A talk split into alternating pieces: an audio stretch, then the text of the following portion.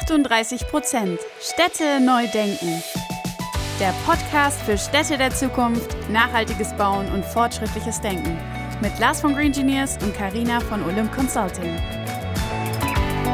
Und herzlich willkommen zu einer neuen Folge 38 Prozent Städte neu denken.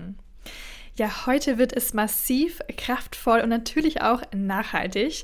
In unserer aktuellen Folge blicken wir auf einen Gebäudetyp, mit dem man nicht täglich in Berührung kommt, außer man arbeitet in diesem Bereich. Und zwar geht es heute um den Kraftwerksbau. Unser heutiger Gast Nele Otto ist Prokuristin bei Enco und sie gibt uns spannende Einblicke zu den zentralen Unterschieden zum Gewerbebau, welche Stellschrauben es gibt, um den Kraftwerksbau nachhaltiger zu gestalten und sie nimmt uns auch ein spannendes Beispiel mit rein, bei dem es um Mehrfachnutzung ging. Also, alle Kraft voraus. Ja, herzlich willkommen, liebe Nele, bei uns im Podcast und schön, dass du heute da bist. Vielen Dank für die Einladung. Ich freue mich sehr. Herzlich willkommen auch von meiner Seite, Nele. Starten wir direkt mit der ersten Frage eigentlich rein. Wer bist du? Was machst du? Und was macht dein beruflicher Alltag so aus? Und wo bist du da drin?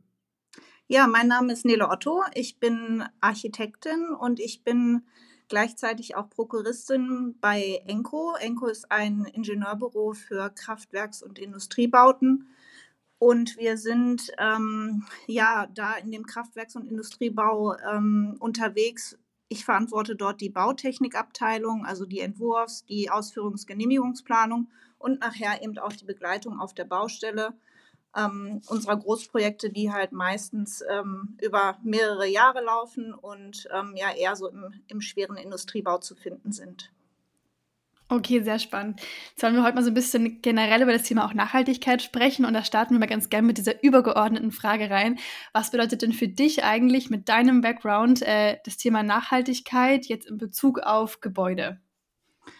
Ja, bei mir ist das Thema tatsächlich ähm, Nachhaltigkeit, verstehe ich eigentlich auch immer das Thema Ressourcenverbrauch und eben das Schonen von Ressourcen.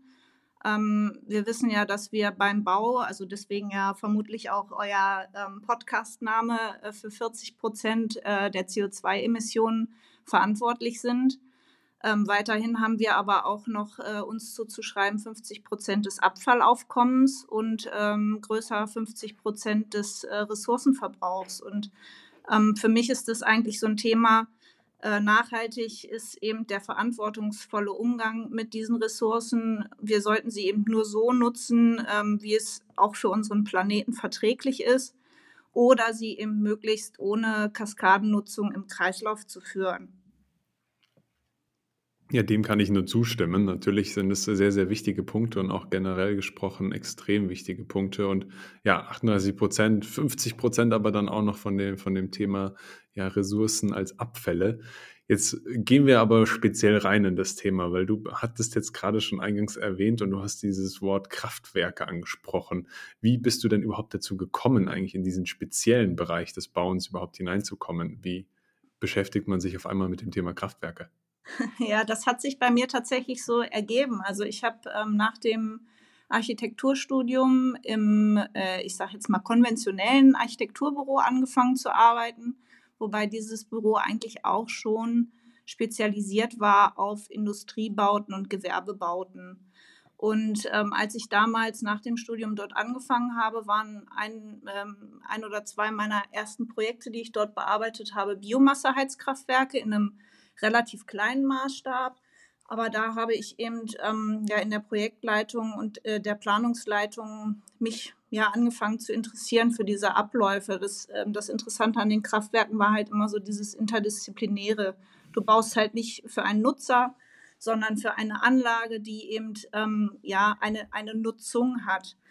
Und ähm, als ich mich dann so ein bisschen weiterentwickeln wollte, weg von diesem Architekturbüro, hatte ich mich dann bei Enco beworben, die halt alle diese ähm, Disziplinen in einem Haus versammeln. Also wir haben hier Elektrotechniker, wir haben die Verfahrenstechniker, die eben diese Anlagen auch dimensionieren können. Wir machen den Rohrleitungsbau beziehungsweise planen den und können eben diese Kraftwerke als Gesamtstruktur im Haus beplanen. Und das fand ich halt damals super spannend und ja, meine Bewerbung wurde dann auch angenommen. Ganz offensichtlich, genau. Jetzt ähm, haben wahrscheinlich die meisten unserer Zuhörenden gar nicht so viel im Alltag mit Kraftwerksbau zu tun. Deswegen nutzen wir vielleicht mal die Gelegenheit, um dann so ein bisschen tiefer mit dir einzusteigen. Was sind denn so grundsätzlich die Unterschiede zwischen einem Bürogebäude und einem Kraftwerksbau? Ähm, ja, also das äh, Kraftwerk unterscheidet sich von einem Büro natürlich darin, dass ähm, wir nicht für einen Nutzer bauen, sondern für eine Nutzung. Also ähm, viele der Bauten, die wir äh, entwickeln, die ähm, sind nur für die Anlagentechnik konzipiert. Also viele Anlagen laufen heutzutage auch automatisiert. Also ähm, wir haben dort auch äh, keinerlei Aufenthaltsräume, es sei denn, wir, wir bauen eben auch eine Leitwarte mit. Da sind dann natürlich auch die Mitarbeiter zugegen und äh, bekommen dann auch, ich sag mal, wie im normalen Büro ihre Arbeitsplätze und Teeküche und äh, Sanitärräume, aber die restlichen Gebäude und ähm, Baustrukturen, die sind eben ähm, eigentlich in Häkchen nur dafür da, dass die Anlage eine Hülle bekommt. Es sind halt ähm, oftmals sehr massive Gebäude ähm, und wir bewegen uns, ja, ich würde mal sagen, zu 90 Prozent auch immer in gewachsenen Strukturen, weil oft die Kraftwerke eben dort gebaut werden, wo Energieerzeugung sowieso schon stattfindet. Ähm, also wenn jetzt zum Beispiel ein Energieerzeuger von, von Kohleverstromung äh, umsteigen möchte auf äh, nachhaltigere ähm, Energieträger, dann passiert das meistens nebenan, also im, im, selben, im selben Standort. Jetzt hast du von dieser Gebäudehülle gesprochen, die ihr da ja vor allem mit konzipiert, weil es ja einen Nutzen erfüllen muss als Gebäudehülle, als Gebäude an sich. Aber welche Stellschrauben drehst du hier auch im Speziellen, damit ihr diesen Gebäudetypen optimieren könnt und auch natürlich ein Stück weit aus Sicht der Nachhaltigkeit?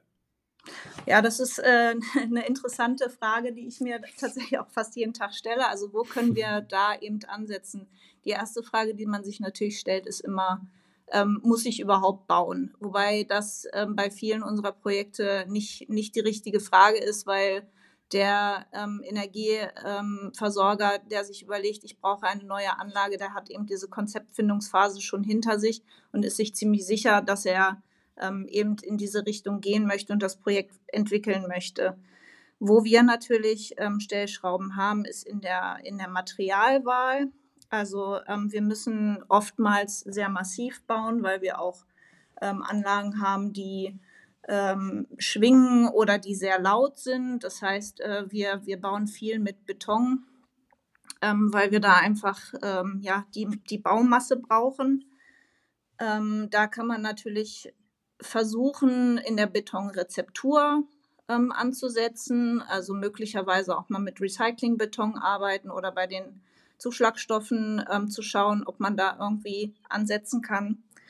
Ähm, wir können ähm, viel mit Stahl machen. Stahl hat ja eine sehr gute Recyclingquote und ähm, ist eben auch, ähm, oder man kann mit Stahl ziemlich viel auch in Richtung äh, Wiederverwerten gehen und auch äh, Design to Disassembly. Also wir können, wir können die Stahlstrukturen so auslegen, dass wir sie später auch wieder auseinanderschrauben können also ähm, diese zerstörungsfreien Rückbau auch mitzudenken. Ähm, und man kann natürlich auch immer in der Anlagentechnik schauen, dass man relativ platzoptimiert ähm, die Aufstellungsplanung macht. Also so wenig Fläche wie möglich versiegelt. Ähm, genau, das sind so die Stellschrauben, wo ich denke, dass man sie auf jeden Fall ähm, weiter berücksichtigen sollte. Was wir noch so nebenbei so ein bisschen immer versuchen noch mit einzustreuen, ist halt tatsächlich auch das Thema Dach- und Fassadenbegrünung, ähm, wobei das bei den meisten Bauherren jetzt nicht so die höchste Priorität hat, aber es gibt auch immer wieder welche, die halt sagen, nee, das, das ist auf jeden Fall noch ein Thema, ähm, weil man eben auch das Regenwasser dann ein bisschen anders konzeptionieren kann oder die Nutzung und ähm, natürlich auch äh, für die Biodiversität noch ein bisschen was machen kann. Okay, das sind schon mal ganz, ganz spannende Punkte, auch Stellschrauben, äh, wo man hier optimieren kann. Wenn wir jetzt mal nochmal auf die andere Seite gucken, was sind denn auch vielleicht äh, so größere Hürden oder auch vielleicht Nachteile jetzt im Vergleich zum ja, Bürogebäude, das man vielleicht eher kennt? Ähm, ja, vor welchen Herausforderungen steht ihr denn da? Ja, vielleicht ähm, das Thema, was ich eben schon gesagt habe, der Beton. Also ähm, wir werden halt vom Beton im Kraftwerks- und Industriebau schwer wegkommen, wobei ich auch immer der Meinung bin, man muss es nicht zwingend. Also wenn sich das Thema jetzt ähm, ein bisschen weiterentwickelt, nachher vielleicht auch mit CO2-Abscheidung oder eben ähm, der Optimierung der Betonrezeptur, dann kann man da ja durchaus auch ähm, Betonstrukturen weiter bauen. Man sollte halt immer schauen, dass man halt die Masse so reduziert, dass es für die, für die Anwendung noch passt, aber dass man halt einfach nicht überdimensioniert. Ähm, und ich glaube halt tatsächlich, diesen, diesen Baustoff werden wir kaum supplementieren können, weil wir eben ähm, ja diese, diese Masse benötigen.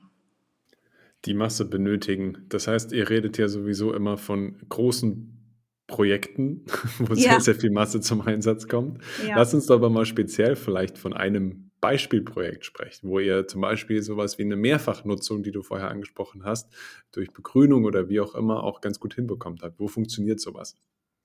Genau, also ähm, wo es halt wirklich ganz gut funktioniert, ähm, meiner Meinung nach, ist eben dieses Thema der Stahlstrukturen. Also wir haben ja auch ganz oft ähm, Infrastrukturen, wo, wo Medien drauf laufen, also sei es jetzt Ölleitungen oder Kabel oder was auch immer, die halt ähm, aus Stahlstrukturen bestehen, wo man natürlich sagen kann, okay, wenn, wenn der ähm, Versorger sich überlegt, ich, ich brauche jetzt kein Öl mehr, ich habe aber trotzdem irgendwie meine Rohr- und Kabelbrücke, die ich halt weiterverwenden kann, dann kann man durchaus diese Strukturen eben umnutzen. Das funktioniert sehr gut.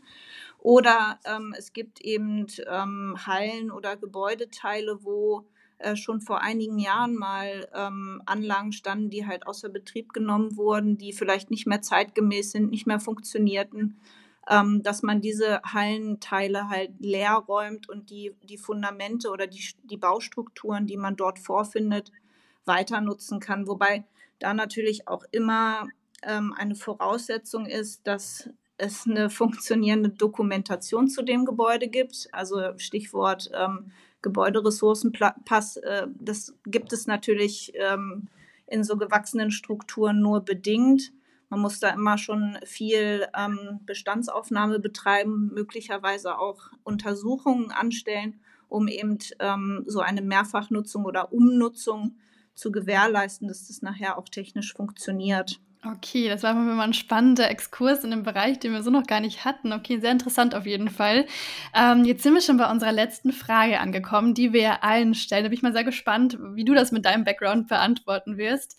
Stell dir vor, Nele, du bekommst von uns den 38% Zauberstab in die Hand und kannst damit eine einzige Sache im Städtebau in Deutschland zaubern, das dann für immer gilt. Was wäre das?